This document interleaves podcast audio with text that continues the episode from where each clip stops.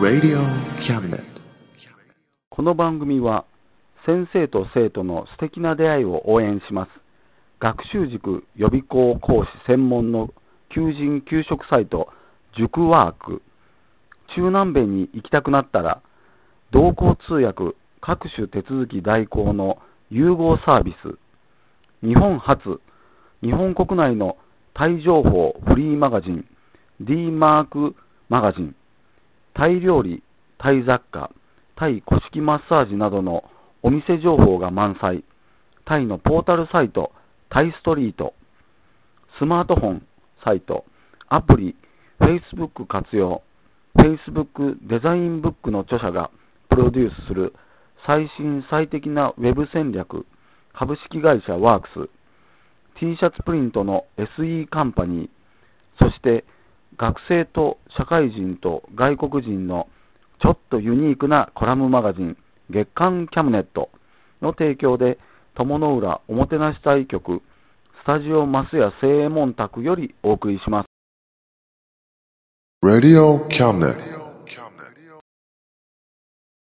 学生と社会人と外国人のちょっとユニークなコラムマガジン月刊キャムネットがお送りするメディアミックスプログラムレディオキャムネット。皆さんお待たせしました。待望の友龍馬おもてなし対局の開局です。友龍馬のラジオキャムネット。心はいつも友龍馬ぜよ。2012年11月1日堂々本放送開始です。チャンネル C、毎月1日放送更新。MC は友龍馬、大西智隆、福田仁、佐藤千代、渡辺幸三、友の浦おもてなし対局スタジオ増屋正門宅からお送りします。大河ドラマ龍馬伝のロケ地、崖の上のポニョの舞台にもなった福山市友の浦を拠点に、友龍馬おもてなし隊の大西智隆、福田氏、佐藤千代、渡辺幸三など、メインパーソナリティが友の浦の魅力を、福山市の活力を、余すところなく世界70億ネットの皆さんにお届けいたします。また、龍馬率いる海援隊の船が、友を紀州藩の軍艦と衝突したという、いろは丸事件ゆかりの地、友の浦。友龍馬はそのいろは丸事件の際に、龍馬ら海援隊が宿泊した増屋正門宅を拠点として、週末不定期の活躍中です。友龍馬に出会えたら幸せが訪れると、地元では大評判なんです。あなたの街で、あなたの時に届け、ボイスオブキャブネット。よろしくお願いいたします。Radio Cabinet.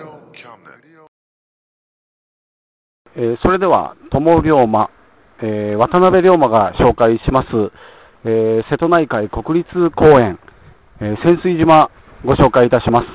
えー潜水島はですね、えー友の浦の港からですね、えすぐ近くに、えあります島です。瀬戸内海国立公園のほぼ中央に位置しまして、古くから瀬戸内海を往来する船の潮待ちの港として栄えた友の浦に浮かびます。えー周囲約6キロの島です。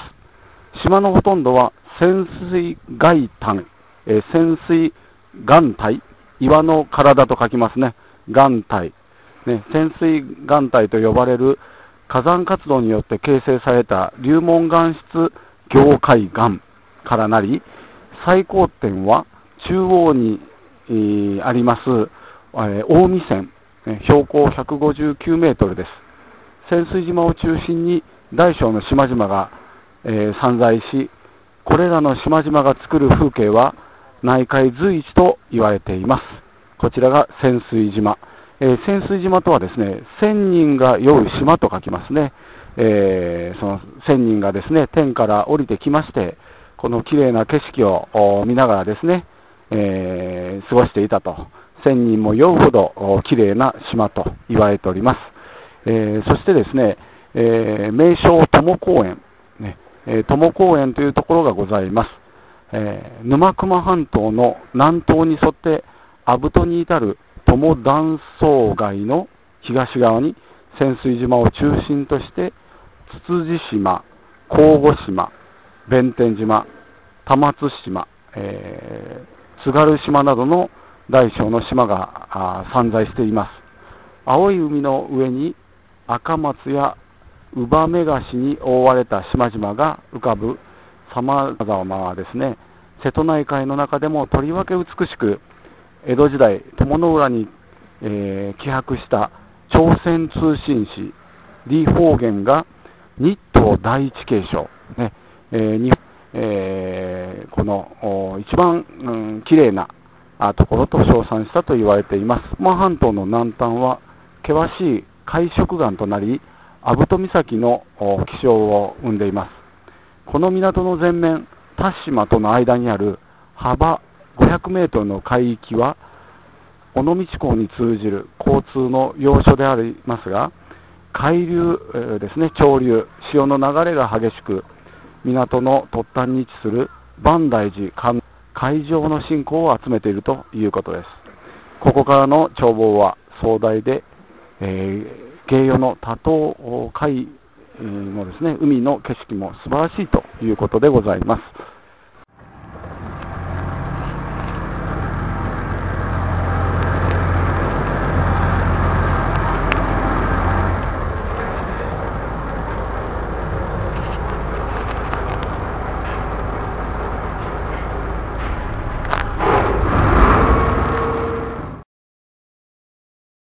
Radio Cabinet. このあの木曜でしたね、えー消防競技大会っていうのはやりますよね。ご存知ないですかね。で、必ず日東電工さんは優勝を持って帰るから、で、今年はね、あのー部門が、エントリーが3つあるんですけど、男性の消火器、女性の消火器、それとあの複合の消火栓っていうのがあるんですよ。で、必ず3つともエントリーするんですけど、今年はなぜか消火栓でしかエントリーしてなかったと。そう、3位でした。ええで僕も毎年ね、消防競技大会出場するんです。で、必ずね、あの会社の方から依頼があって、出てくれと。で、出るんですけど、これ、ペア競技だから、1人が良くても1人がダメだったらダメなんですね。減点なしのタイムレースですから。で、僕はね、あの、出たことないです。出たことはないです。あ、ないです。一人はね、人消火器で炎を消すと。一人はドラム缶を安全な場所に持っていくという競技なんだけど、必ず僕はね、ドラム缶の方担当、ドラム缶に、からじゃないですよ。重たいからね。それを転がして7、8メーター先に安全な場所に移動しなきゃいけないっていう競技があるんだけど、僕、大の得意でね、それめちゃくちゃ速い。こう見えても、あの、結構運動には自信があるから。で、必ず僕ね、もう、23チーム出たんだけど、ほとんどベスト3ぐらいに入るんだけど、相方がね、ちょっとね、そうじゃなかったんで、入賞に逃したんだけど。あ、あじゃな僕の会社も行ってなかったですね。東尾道の富士グランの横に、横浜ゴムっていう会社があるんですよ。ご存知です？あるんですよ。あそこに僕いつも仕事してます、あそこで。えーちょっと、あのー 全然ね、余分な話になりましたけど、ちょっと龍馬の話をしましょうかね。えーあのー2年前、龍馬伝がありました。NHK 大河ドラマ。わかります？うーん、わかるけど、でも見つけれ？ない。2年前？には日本にいらっしゃらなかったと。まあ、NHK の代表的な歴史の番組があるんですけど、その時にね、あの、龍馬伝という番組があって、それをきっかけに、こういう龍馬のボランティア今現在やってる最中なんですけど、その時にね、あの、福山市の方でね、龍馬の格好をしてくださいと、お客さんに喜んでいただくために、龍馬の格好をして一緒に写真を撮ったり、簡単な道案内ができる方っていうことで募集があったんです。私これ、こういうのをぶら下げるんですね。木札を。友龍馬と。ちょっと漢字読めないかもしれないけど、読めます？わかりますか？は い友の裏に存在する龍馬だと。今日私のことを嫌でも龍馬だと思ってください。で、えーそれでね、あのー福山市役所の公認の主任が入ってますね。公認のボランティアなんですけど、その時に2年前に福山市がやってくださいっていうお願いがあって、手を挙げたのが三十数名いたんです。その中の一人で、現在もまだ、現在手弁当でやってる最中なんですけど、手弁当では彼女わかるかな？私もわかんない。あ 彼は？あお金もらわない。あ、そうそうそう、弁当代出ません、交通費出ません。よかったらそれでもお願いしますっていう形で、そういう活動をやってるん。で、基本土日しか龍馬は出ません。まあ平日はね、まあ皆さんボランティアですので、なかなか難しいことで、で、今日は日曜日ですから、私が出た。ということなんですね。あ、先ほどの、どうぞ、どうぞ入ってください。一緒にお話ししますので。で、それをきっかけに、今、あの、こちらのボランティアをやってるんですけど、えーこちら、増屋正門宅、おおよそ200年前、江戸時代末期の建物なんです。ここの増屋正門宅っていうのは、実際に坂本龍馬が寝泊まりした部屋なんですけど、一般公開になったのは昨年の4月の23日です。それまでは一般公開ありませんでした。あっても年に1回ほど、龍馬が亡くなった日、11月の15日、間もなく訪れますね。その時に記念をして、えー抽選で一般の方に見てもらうという企画は以前もあったんですけど、まあ、そういう形でしか見れなかったと、昔はね。で、一般公開になって昨年の4月の23日から彼足崩してくださいね。あもう楽に、もう自分家にいるような感覚で聞いてもらえば、足、うん、足崩してくださいね。もう楽にね。で、昨年の4月23日一般公開になって、ようやく1年半ほど経ちました。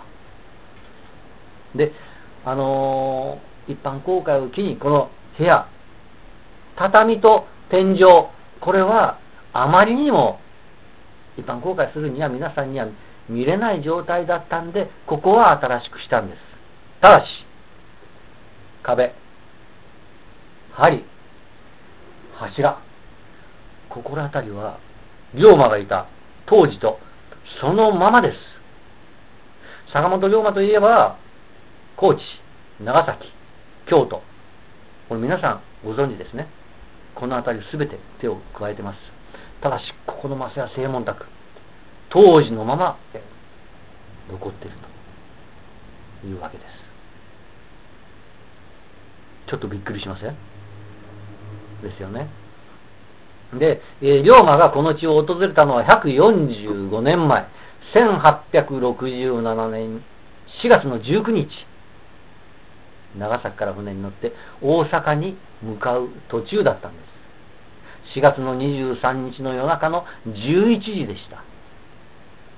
ちょうど一隻の船とぶつかったと。この船は徳川御三家、尾張、水戸、そして船をぶつけた紀州藩、名工丸、これ890トンあります。いろは丸は160トンそこそこ。当然いろは丸、負けますよね。軽トラとダンプがぶつかったようなもんですよ。いろは丸は撃沈。現在も海底に眠ったままです。そこでいろは丸を当時の、えー大津藩、今の愛媛県から船を借りました。もともと大津藩とこちら増屋正門宅は親交があったと。昔からつながりがあった。ということで、海援隊のメンバー、こちらにお世話になりました。一方、紀州藩は、えーここから歩いて5分ほどのところに、あどうぞよかったらお入りください、中の方に。円福寺というお寺があるんですけど、そちらにお世話になった。海援隊のメンバー、増田正門宅に、5泊6日しました。23日の夜中の11時に事故に遭って、翌日の24日から5泊6日したということなんですね。で、こちらにいる間に、龍馬は一通の手紙をある方に出して、このある方っていうのはこちらの方にありますように、京都の伏見の寺田やお上、おとせに書いたもの。おとせっていうのは、お嬢さんが、お嬢さんというのは、龍馬の奥さんですよね。お嬢さんなってる旅館のお上、そちらに書いたものです。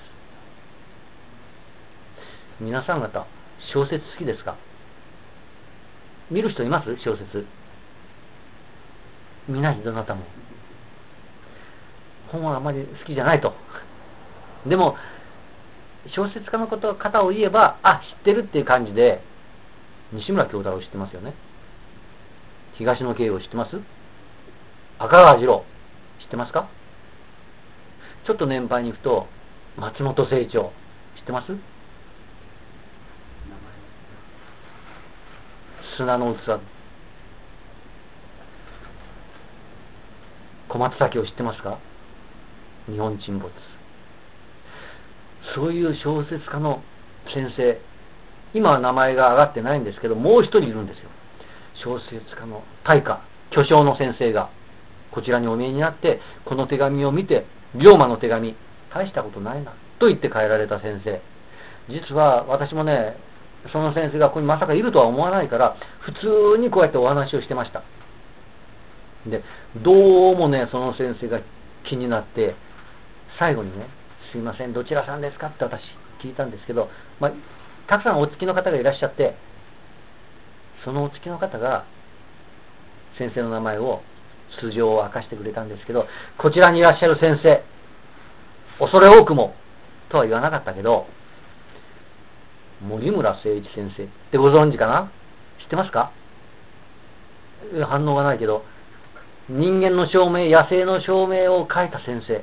昨日もね、BS 放送で2時間ドラマやってました。その、まあ、有名な先生なんですよ。その先生がこの小説じゃない手紙を見て、龍馬の手紙、大したことないな、っていうふうに言われて書いたんですけど、これ小説じゃありませんからね。単なる龍馬の近況を表した。ですから、まあそのように言われたんかもしれませんけどね。で、えー、この手紙を龍馬は書きました。4月の27日という日付が入ってるんです、この中に。4月の27という日は、間違いなくまだ龍馬がこの部屋にいたとき、ということは、この部屋で龍馬がこの手紙を書いてるんです。貴重な手紙。龍馬っていうのは、生涯127通の手紙を書いてるけど、そのうちの1通がここにあると。ただしこれ複製です。本物は京都の資料館の方にちゃんと保管されてるんですね。本物があったらちょっと、ここはひょっとして誰もいない時がありますから、持って帰ったら困るということでね。あの、彼は座らなくて大丈夫ですか？あの、まあ、どっちでもいいですけどね。で、最後に自分のことを埋めよりと。当時、龍馬は幕府に命を狙われてた。ということで、名前を変えてます。埼玉に埋めたろ。という変名を使ってるんですけど、この埼玉っていうのは、高知県土佐藩の坂本家の屋号を使ってると。坂本家。当時、酒屋さん、七屋さんを営んでた。そちらの屋号を使ってたんですね。この手紙は、4月の27、ここから約半年後の間もなく訪れる11月の15日。何の日か知ってますか？知ってる人。龍馬誕生日とともに暗殺された日なんです。同じなんですね。暗殺された場所。京都の大宮。これ醤油屋さんです。どういう形で暗殺されたかと。あ、どうもありがとうございます。1階の8畳から階段を上がると手前から6畳、6畳、8畳、一番奥の8畳に海援隊長坂本龍馬とともに陸援隊長中岡慎太郎、これから日本を変えようという話をしている矢先に暗殺者がやって暗殺したのは船をぶつけた紀州藩ではありません。薩摩長州でもないと。新選組十番隊長、原田佐之助の刀の鞘が落ちてたという事実があるんですけど、新選組でもないと。これはね、未だかつて真実は明らかにされてませんけど、おそらく、京都見回り組じゃなかろうかという噂があるんです。おそらく奴らがやったんじゃなかろうか。という、これ、あくまでも噂というか真実は見えてないんですけどね。あの、友の浦で実は、海援隊率いる坂本龍馬と紀州藩、話し合い行われました。船をぶつけた、金を弁償しろ。しかし、あの、友の浦では全て談判失敗したんです。場所を長崎に変えたと。これ長崎に変えたっていうのは、もともと紀州藩、長崎に軍艦を買いに行く途中の出来事だったんですね。そこで龍馬、紀州藩に対して8万3000両よこせと言いましたけど、そんな金は出せるかと、軽く一周されました。そこで龍馬、土佐藩から後藤正次郎を呼び寄せ、交渉の場に立たせ、万国広報といった国際ルールを用い、また、長崎の丸山の芸者に流行り歌を歌わせ、民衆を龍馬の味方につけた。この流行り歌っていうのが、船を沈めたその償いは金を取らずに国を取るといった内容、結局、7万両をせしめた。これが5月の27。お金が降りたのが11月の7日。それから8日経って龍馬は暗殺され、結局一銭も懐に入らなかったと。じゃあ誰が持って行ったんかと。7万両のうちの半分、3万両は船を借りた大津藩に返しました。1回500両、15日間というレンタルの船だったんですね。この蒸気船、イギリスの船、いろは丸って名前を変えたのは坂本龍馬。物事のスタートだっていうことで、いろは丸。そして残りの4万両が土佐藩、後藤正次郎、そして岩崎弥太郎。彼が持っていったと。岩崎弥太郎、このお金を元手に今の三菱という会社を作り上げたんですね。しかし三菱以外にもお金が若干流れたと。流れた場所。三菱と同じグループ会社、系列会社に皆さんよくご存知のキリンビールのがあるんです。そちらの方にも流れたと。キリンビールのラベル、架空の動物って言われてますよね。キリンビルのラベル知ってます？え、知らない？彼知ってますよね。よーくちょっと思い出してください。頭が竜、胴体、尻尾は馬です。岩崎弥太郎、坂本龍馬の懐に一銭も入らなかった賠償金、せめてもの償い恩返しに、キリンビールのラベルは、龍馬とつけたんです。必ず三菱の社員の方、会社で飲み会がある場合は、キリンビールしか飲まないと。お店に入ってキリンビールしか注文しない。というふうに言われてるんです。そして、飲み会が終わって自宅に戻って、自分の家でゆっくりと好きなスーパードライを、まあ、飲んでるかどうかは知りません。という話をね、昨年もこの部屋でしたんですけど、私の話はこれで終わりと言ったときに、一人の男性の方が最後にね、龍馬さん、さっきビールの話をしましたけど、という話になって、私、何でしょう？って言ったら、私、三菱ですよって言われて、ええー、ドキッとして、なんでここに三菱がいるんだと思ったんですけど、その方、ちゃんと言っていただきました。必ず三菱の社、今でも、キリンしか飲んでませんからというふうに言っていただいて、私、ほっとしました。以上で私の話を終わりとします。どうもありがとうございました。ありがとうございます。分かっていただけました？あ、ビールだけ。いいです。もうそれだけ、もう一つでもね、分かってもらえればそれでいいです。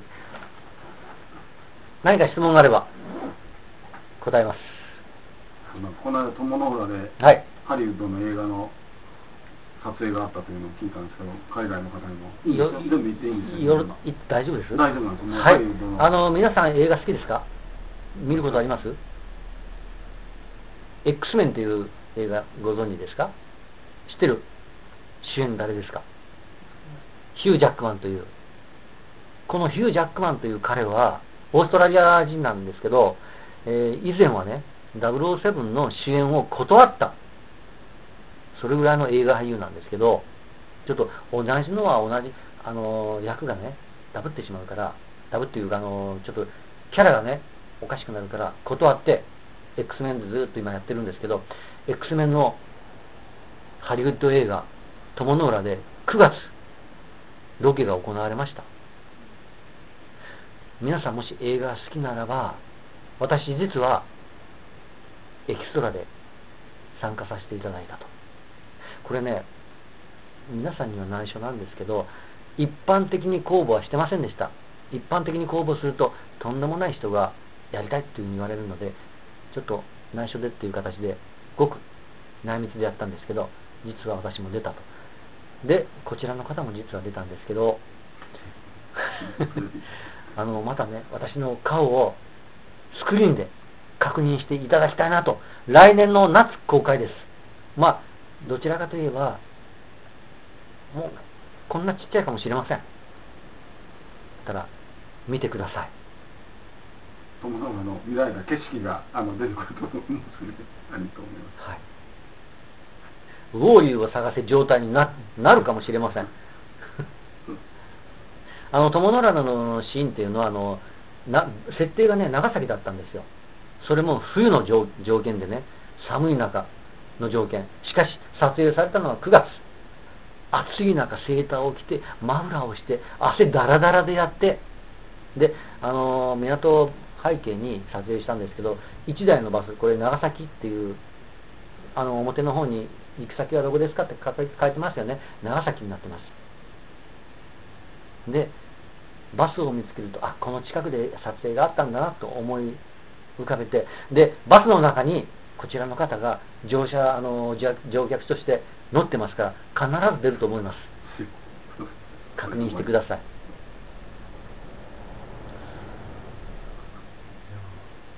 はい。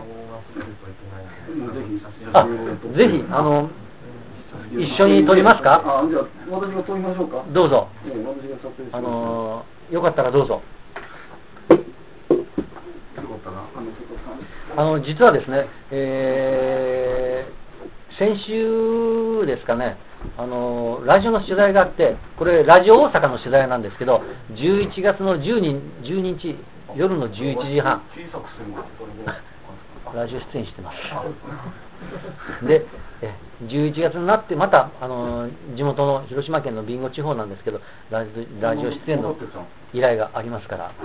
自分あこれまだ戻ってる Radio Cabinet. 撮ってるかもしれんけど。いや、いや、それは昔の話はまた別として一緒に撮りましょうよ。今週の彼方にっていうことがあるからね。ええこちらに友の浦は初めてなんですか？ああ、それはそれは。私はひ孫で。今、今、まあ、まごまごです、お二人は。あ、あ、そうなんですか、それはそれは、あ、それは、うん、ゆかりなる。別に野党の使い手は全然違うけど。もうこれをご縁にまたね、ぜひこちらとね、来ていただいて、雨が。これはこれ以上電気つかないんですか？そうなんです、これでも、これでも今明るい方なんで、あの、二つつけて。当時はね、こういう照明なかった。もうろうするだけだったんですよ。なるほど。なるほど。ああ。あのよかったらこちら近くに寄ってください。はい。あんまり近くで消さがけに切られたら。そんなこと、そんな持ってるそうおっしゃらずに。持ってるから。いや、でも、ここはね、もう仲良く握手をした上で。そうです。まあ、ストロボなしで、しっかり、はい、はい、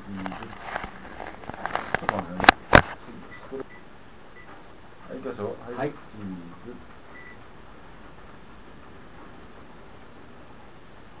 大丈夫ですか？じゃあ、あちらの。あ、大丈夫です。もう、ええ、大丈夫。ありがとうございます。でも完全な、ね、バッタリーちょっとお会いしましたよね。断板したところで電話が来たから、あれと思って。先祖が今日わしが来るから龍馬さんちょっと出てこいと。そういうことですああ、よね。いうことですずっとね。3回なと思ってね。そうですか。ここにいたんですか。ずっといあんたなんか似てるよ、少し。あそうですかなんだか、あれですか。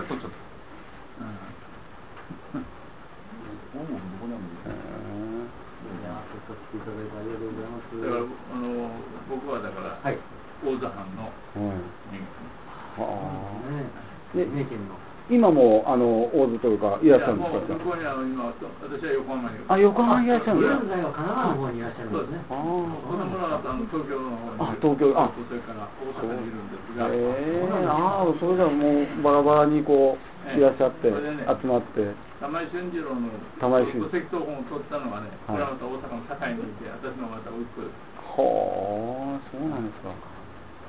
それおじさん知知らんのかというから、はい名前だけは聞いとるわって言ったら、じゃあ、戸籍謄本取りますから、はい送りますよ。もう送ってきてえ、いろはまの副船長ということは、あの、ぶつかった時に、乗ってない。あ、その時は乗ってその時船長は、船長はその時はして死んでる。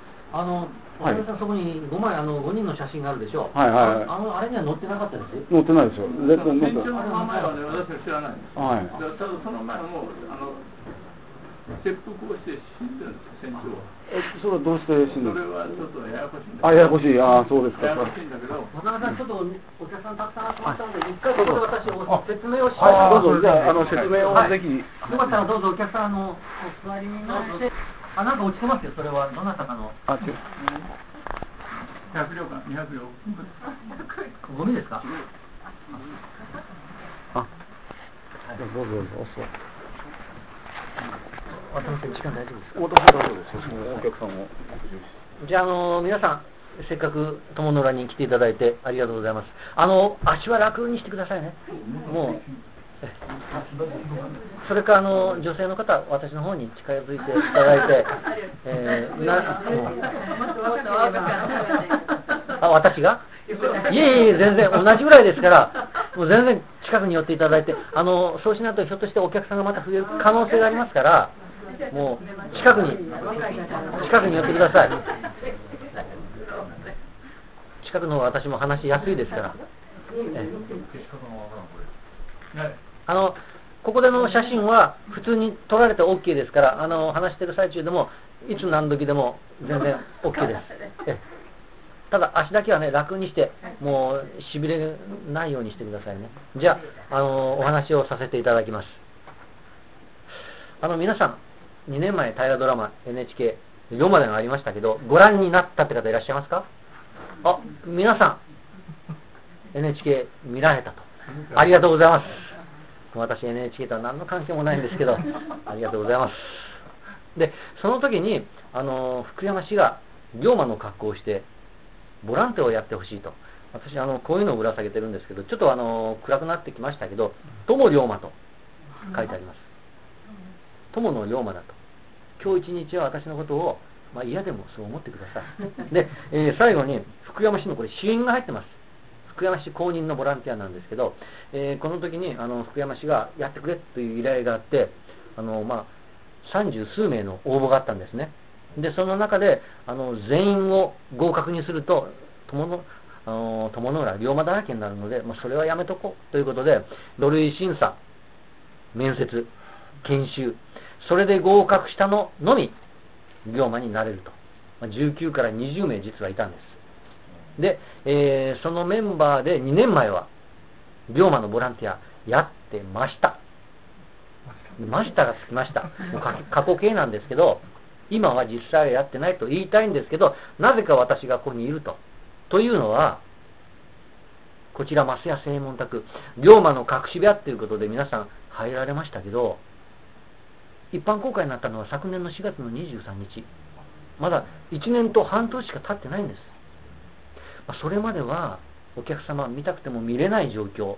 1年に1回だけ11月の15日、龍馬が亡くなった日、この時は抽選で見ていただくということもあったんですけど、普段は閉めた状態だったんです。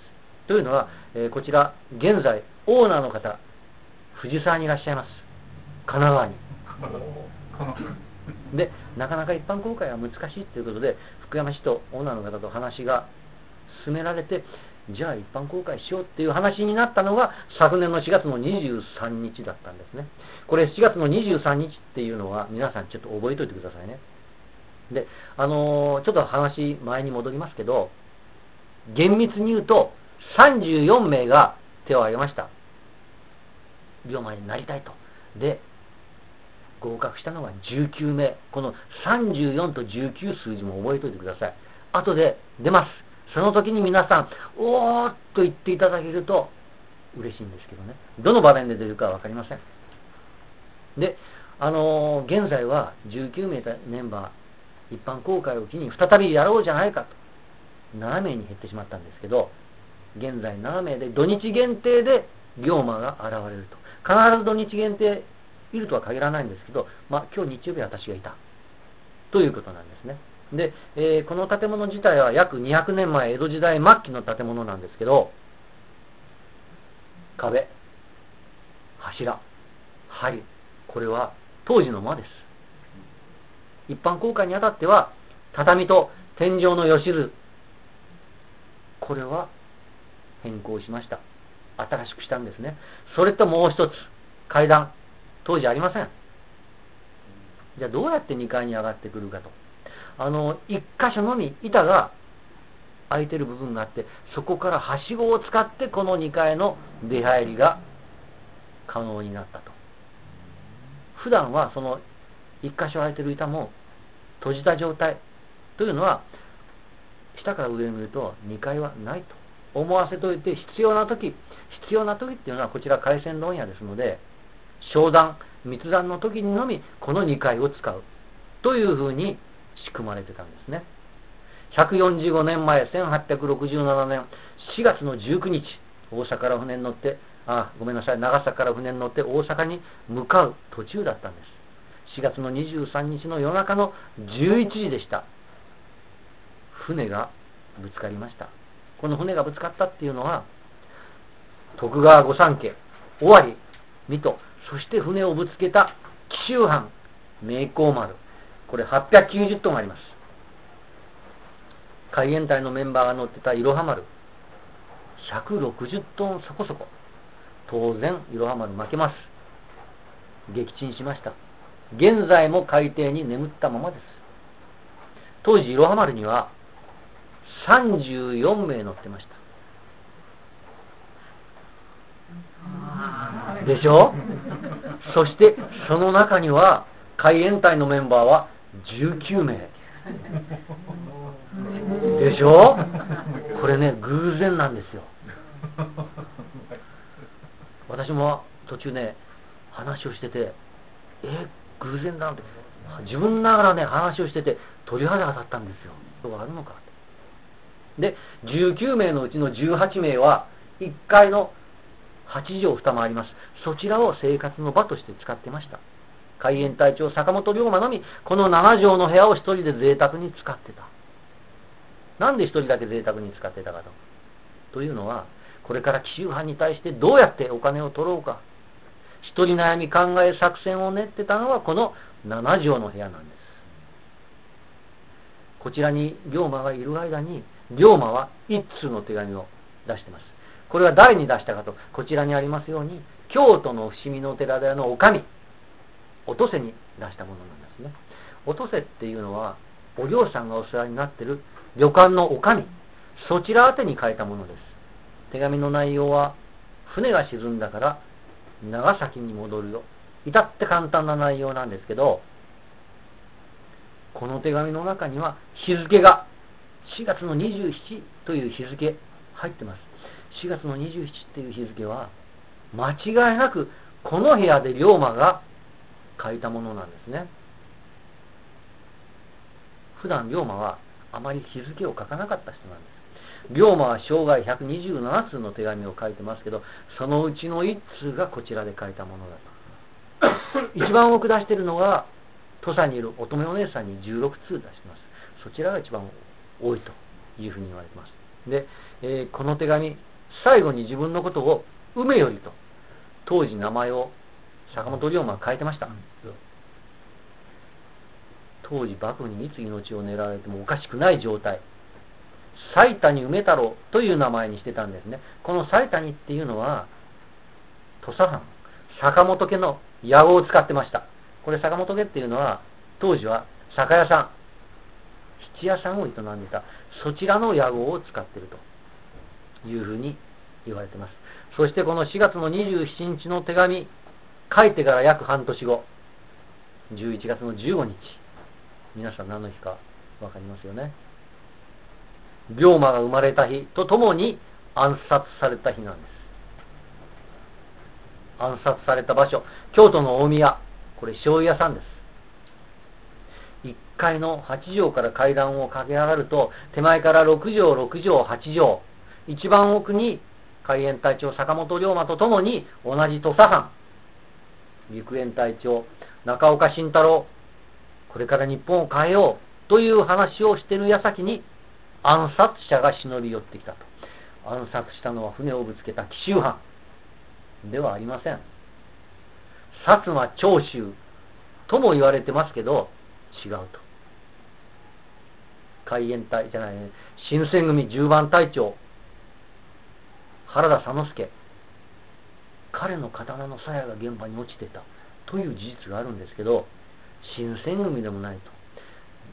未だかつて真実はわからない状況なんですけど、一番よく言われてるのが、京都見回り組。この中には、佐々木忠三郎、今井信夫、渡辺篤といった名前が浮上してきました。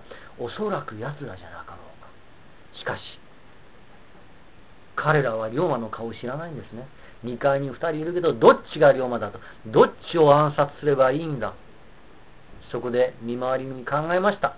2階に上がるなり、声をかけ、返事をした方が龍馬だと。そいつをやればいいと思ったんですね。見回り組は2階に上がるなり、戸を開けると2人に対し声をかけました。龍馬久しぶりじゃのう。それに対して龍馬が答えたんです。振り向きざま、わっしゃ、お前なんか知らんぜよ。と言ったばっかりに、見回り組の刀が龍馬の額めがけて、横一文字。龍馬の頭蓋骨は折れ、脳は、あの、刀は脳まで行ってたと。刀傷34箇所、即死だったんです。一緒にいた中岡慎太郎は28箇所の刀傷、2日後に亡くなったと。剣の達人坂本龍馬、どうしてすぐに対応できなかったかと。当時龍馬は刀をこのように脇差しとともに近くに置いてなかったと。手の届かない後ろの方に2段にして置いてたんですね。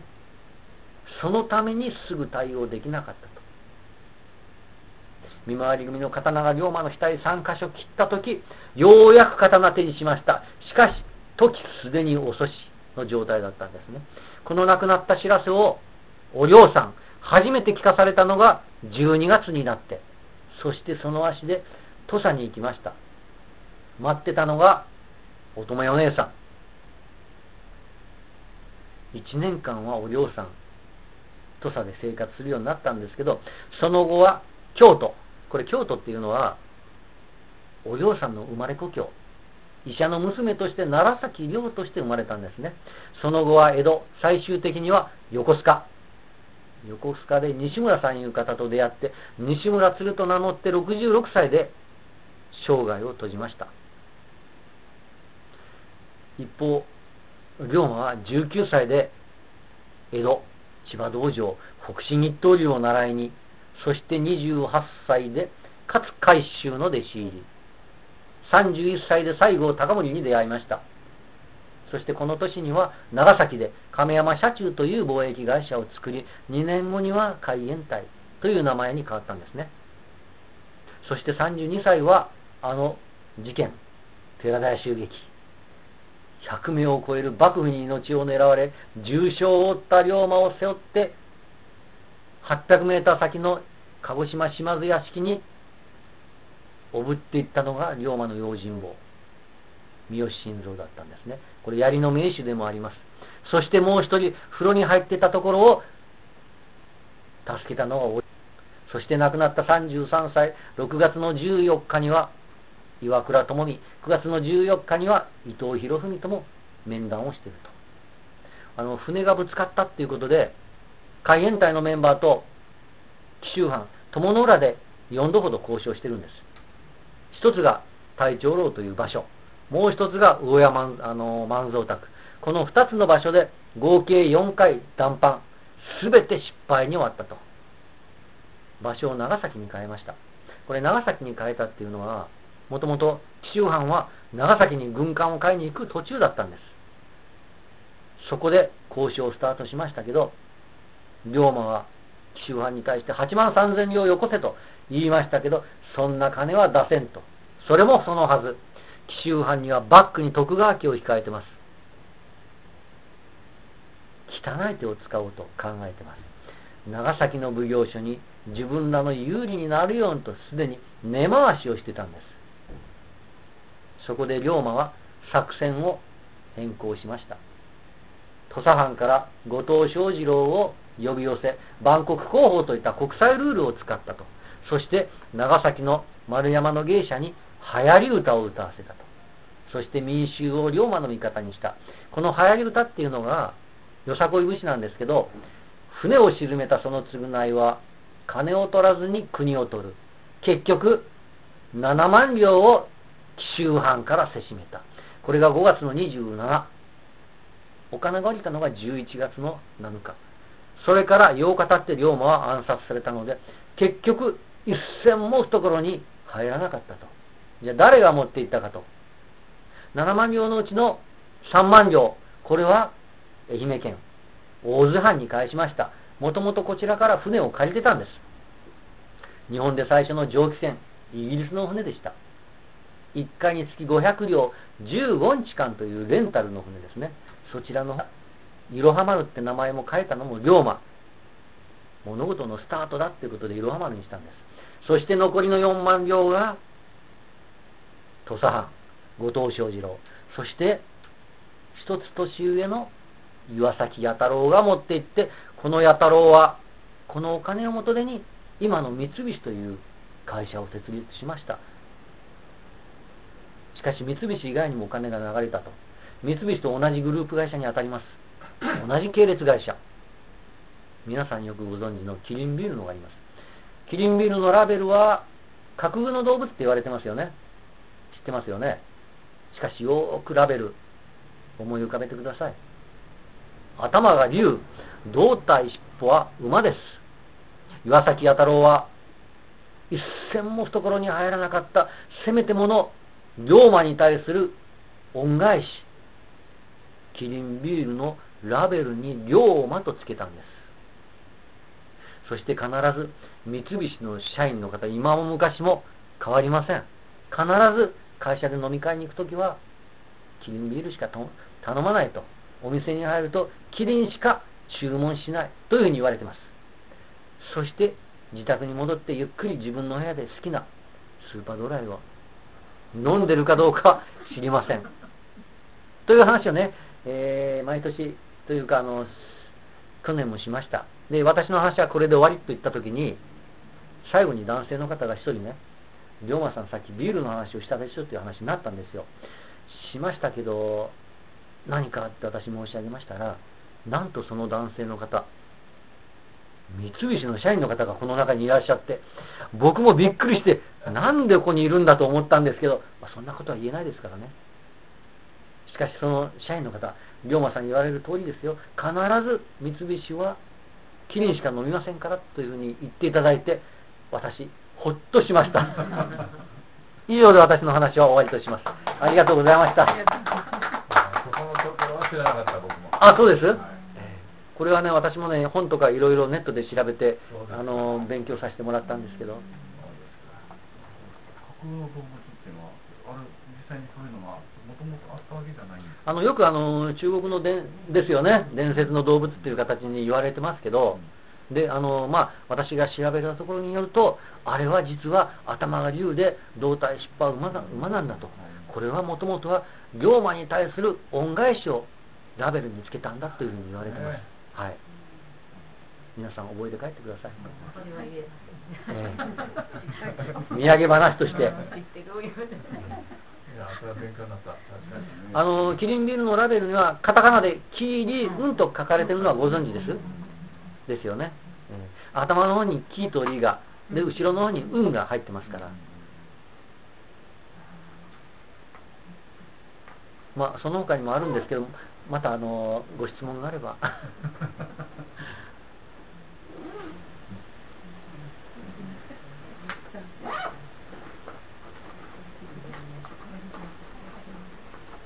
ちなみにその刀はあれですか？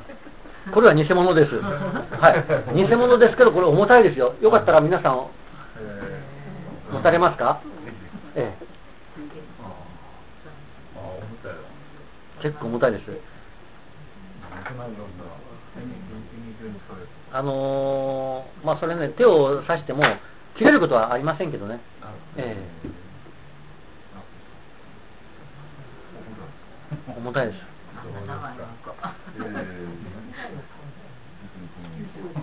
あのもし仮にここに、まあ、幕府がね当時はねいつあの命を狙ってもおかしくない状態だったんですけどここで長いのを振り回すことはありません。ここで振り回すのは脇差しです。ええ。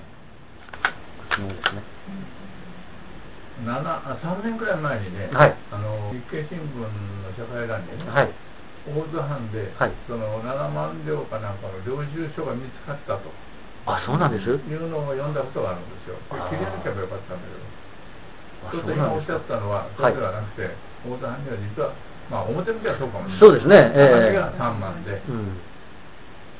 佐藤処理の方に、あ土産の方に4万。ええそういうふうに伺ってますけどね、ええ。ああと残りたいくらもありませんよね。ありません。それが岩崎さんの方に行っちゃう。まあでもいくらもないって言ったって、当時のね、まあそうですよね。2千両、1万両、大したもんですね。うん。で、の船の中に、はい。あの衝突した時に、はい。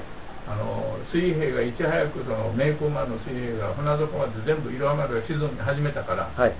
中を点検したそうですね。あそうなんですか。えーでその時うん点検したんだけど、武器弾薬そういうものは一切鉄砲とかそれから500丁何百丁ってあったって龍馬は主張してるんだけども、主張してますそれはな見えなかったってこれはまあ名工丸側だからいろは丸側じゃないから、そういうふうに言ったのかもしれんし本当にあったのかもしれんし。でこんなとこにあったのは砂糖とか醤油とか。いうふうに言われてます。うん、確かに、ね。ええ。あの実際、いろは丸が沈没して、現在も海底に沈んでるんですけど、え5年前か6年前に実際に何があるんだろうかという引き上げ作業を行ったんですけど、その時も実際にはなかったというふうに言われてますから、鉄砲が500丁も以上もあったらねいくら種子島でも村田流でも何でもその鉄砲があればなんかはへらかかけらは出てくるかもしれないんだけども、まあ、長寿で流されるかもしれない。あのね、後でお客様入られましたけど、こちらにいらっしゃる方は、当時のいろは丸の副船長の、ひ孫です。ええ。当時の大津藩の。もうこれね、絶対お宝ですよ、写真撮った方が。えあのあのひじいさんまではあのあおふくろの方の上のお父さんにおおっぱいをやってた歴代。乳母ですいや今日はそれと初めて来たんですよ息子やって。る。やつここだけは見とかないといけないと でまうまいことすればね、こんな雨。そうですその街角で龍馬さんとばったり会ったんですあその時左手に刀持ってたからね、抜かれたらいかんから、ちょっと僕は避けたんです。右手に持ってれば僕はおよって言ういやんだけど。、僕は抜こうかなと思ったんですけど、まあ、あんまりにもね、ちょっと私より年上なもんで、そんなことしちゃいけないなと思って。あれ？これ、これおばさんが出てきたと思って。その私のひいじさんが談判をやった、それで岩崎弥太郎と龍馬さんが土下座して、絶対お返ししますからって土下座したところの、あの、あそこのね、宿、宿で、その息子らに話を聞いて、はい。それでさあじゃあ行こうかと、いろあの向こう行こうかと、海の方行こうとして、バッて。ああ、そういやこれは私はひいじさんが引っ張ったのかな。もうそれしかないでしょう。ええぜ多分そうそう思いますよ。ええぜひ話をしに行けと。えいやいや、あんたね、一瞬ゾクッとなったあ、そうです？うん初めて来て、それでそのだ CG さんが談判して龍馬と岩崎岩崎財閥の三菱財閥の弥太郎さんが土下座して絶対にお返ししますからって交渉したのが副船長の CG さんなんで戸籍謄本も取ってますから間違いないあの今持ってるのありますなもうあすごいルーツになってるね。そこで時間がないから、早い行こう、早い行こうって、海の方行こう行こうってね、いや色余る白が行こうって言って、ふっと見たら、龍馬さんが出てきた。私はなんか縁のなんか。そうですよね、ええあなたはどちらからこれ。大阪そうですか。ありがとうございます。大阪どちらバラバラですか？でもどうでもえー堺と奈良あ、奈良。そうですアキンドの町の境から。ですよね。えー、仙斗君の奈良から。ですよね。えー、ですよね。龍馬さん、後ろの掛け軸はまさか、そのその頃のあれじゃないですよ。これは違うんですよ。はい、これは違うんです。そんなものはだから、こういう照明なんかも違いますから、当時はこのろうそく一本ですから、これが、これがそうだまあ、これは当時のものじゃありませんけどね、ええおそらくろうそく一本で火を灯して手紙を書いただろうと。えそうですね。えはい、これそのままなんですかこれ壁はね、そのままと言われてます。はい。いや、これは、これはいいところへ来ました。つきますよねこう座ってるとね。あの上の梁の埃なんかを落としてないそうなんで145年前の埃が今パラパラっとこうあのね、時折なんですけど、私こうやってお話をしてる時に、バラバラっとね、埃が落ちることあるんですよ、実際に。ええゴミ埃、当時のね、江戸時代のものが、そのまま残ってる状態が落ちてくる。こういうはあれはなかったんですよね。あ、このね、吉津は当時ありません。汚い藁が置いてあっただけです。あな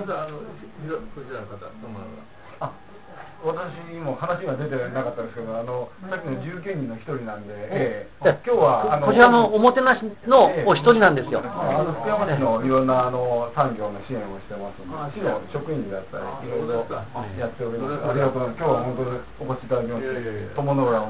あの駅の近くには福山城というのがね、あったり、ええはい。はい今あのあまりにも近くにびっくりしそうました。なんですそうなんですはいあの、あんなに近いのはね、福山しかありませんから、もう、駅のホームの中に城が入ってるような感覚になりますから、あのね、もう4月に来てください。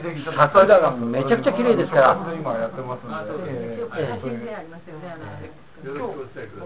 で、友の浦は実は2月3月おひな祭りがあります。全体で100箇所ぐらいで飾られますから、ぜひまたおいでください。あともし帰られる時に今ちょうどあの喫茶店をやってますので、あの後ろでですね、あのもし電車で帰られる時にはあのちょっと逆側へ出ていただいたら、もうすぐ1分で上に上がれますんで、あの城下で。じゃあ私は、あの、年取ってますけど、まだ、まだ、なんとかしよあうとして渡辺さんですか？あ、これはご縁が。同じ名前ですね。で、私の方も名刺を、いや私はね、渡辺幸三と申します。これはね、私の会社の名刺なんで、龍馬の名刺ですね。よかったら。はい。あのあじゃあ皆さんに皆さんで最後に記念撮影して帰りますあそうですか。この福山はあの渡辺家のゆかりでございましてね、福山城の門番は全員あの渡辺さんなんですよ。あの尾張というかね、ごめんなさい失礼します。渡辺家ってい。うのが、あの門番をしてる。じゃあ、順番で写真撮るようにしましょうか。渡辺なんかこう皆さんで合合同で。はい。なんかあの、全員入りますかね。入りますね。そこやっぱりそうなんですね。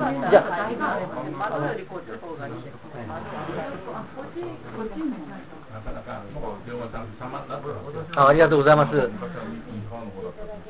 まあ、じゃあ、とりあえずお二人だけで先に撮りましょうか。ええ、どうぞ、渡辺さん、こちらの方に。まあ、そうおっしゃらずに、ええ、渡辺なんですか。三河だったら大体もう渡辺っていうのは偶然で今日はね、龍馬さんにお会いして。そうなんですか。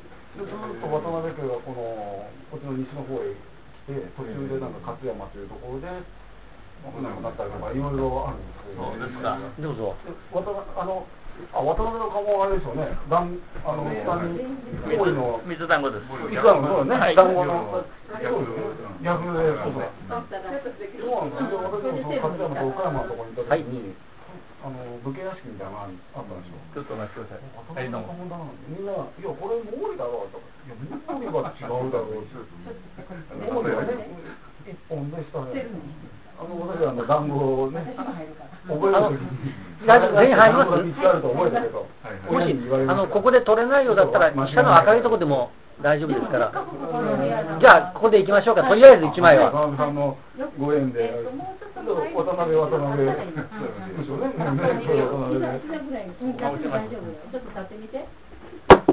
ちょっとじゃあ入っていただけますかね。私が寄りましょうか。こちらの。これ、これ。もうちょっと近づいていただいただけます？私の後ろにでも。そうそう。後ろへ。私の後ろに。ちょっと前に寄ってましょうか？はい。火鉢動かんですよ、これ。この火鉢もそうですか？これ、当時じゃありません。今、あの、奥様にあの、仕事仕事してい。ろい。ろこう、裏でそうい。うことも個人の方まあ、フェイスブックとか、そんなことも。裏にまたやってる。カメラがぶってい。て大丈夫山市のその都市ブランド推進とかやったり、伝統産業のコラボレーションしたりとか。もともとはあの東京に10年ぐらい。前までて、ホモロンとい。う会社で。ホモロンえ、ホモロンえ、どちらにえホモロン。ちょっと確認してみましょうかね。すいませんじゃ。あ、大阪は品川に。私ね、駅務って、あの、あ、ありがとうございます。2002年に私、あの、同じ会社大職でみんな、あそうなんですかちょっと見てやめたんです。あ、ごめん。いえいえ大丈夫ですこんな感じ中途で入ったんで、最初お大したことないか？ら。確認できますあ、大きいですね。その時あの、やっぱりこの明るさといい。私のちょうどいいですよねこういう暗い感じの明るい雰囲気ありますよね。あります私にも、あの、プリントいただきます。送りましょうか？あの、先ほどの名刺の方に住所も書いてありました。そうですか？はいすみません。はい、ありがとうございます。私のも、あの、送りますあ、そうですか？はい。僕はね、今あの現役を定年で退いてね、もう一つの現役をやってまして、うん、知ってる人い NHK の。あの絵を教えて。あ、そうなんです。僕もね、NHK の、あの、学校に半年間水彩画を習いに行ったことあるんですよ。あ、そうですか。ええ、僕も絵が好きで。あ、そうですいやか。何人か今でもあのフェイスブックでいろいろ、あの、横横浜の横浜のね NHK の文化センター。こちらのあの、これどこまで、あの、ヘルスケアの合弁会社で、そこの社長は私の。例えばこういうことをやってます。もうみんなご存知だと。ああゆきさんさんえへえ？あら、もうね、本当だ。ニューヨークでブレイクした直後、はいはいはい今ねあれやめたことはしゃあないあ本当だわあすごいね、いろはまるとは全く関係ない。あでもうん。TD さんが見たら今日は皆さん良かったですよね。ええあ皆さんね本当来て高取りにね行ってほんでここに立ちこかれてここへ来たんですあ、そうです。本当だったらさっき向こうの方に行ってるのでだったんですけどいや、ちょうどね、何らかのね、タイミングで良かったですよね。えすごくいいですね最後は。ありがとうございましたどうもありがとうございました。あのーあと2、3分よろしいです。あのー皆さん映画を見ることあります？映画館で。X メンという映画をご存知ですか？ちょっと手が、指がこういう風になってる。実は、ハリウッド映画が、えー先月9月に友の浦でロケがありました。ヒュー・ジャックマンという主役の方なんですけど、えーこの主役の方は、あのー007の主役を蹴ってまで、それぐらいの大物か、あのー俳優さんなんですけど、こちらでロケがあって、と、こちらの渡辺さん、ええ。出てます。実はね、あの、そうですか？はい。公開を、日本の公開はね、秋なんです。あの、全米公開っていうのが夏で、はい。日本はあの秋。ちょっと金が来るええ。今、この間の X メンのうそういうのやってる週間まあにジャックマンが来て、9月に撮って、あの、ずっと出てもらあの後ろでですよ。ええ目で出すもうあのポスターがもう私もあのヒュージャックマンの人がこうバス乗ってる四つ後ろでこうこれがまた一日ずっと冬服着てこうヒュージャックマンのとに夏なのに冬設定だから、あのセーターにマフラーをして、暑い状況の中でロケやりました。また見てください。日本に来てこういろいろもう繰り広げるっていう7年か8年お世話になってあの福山の駅前で撮影して友あの福山の駅前は大阪駅であ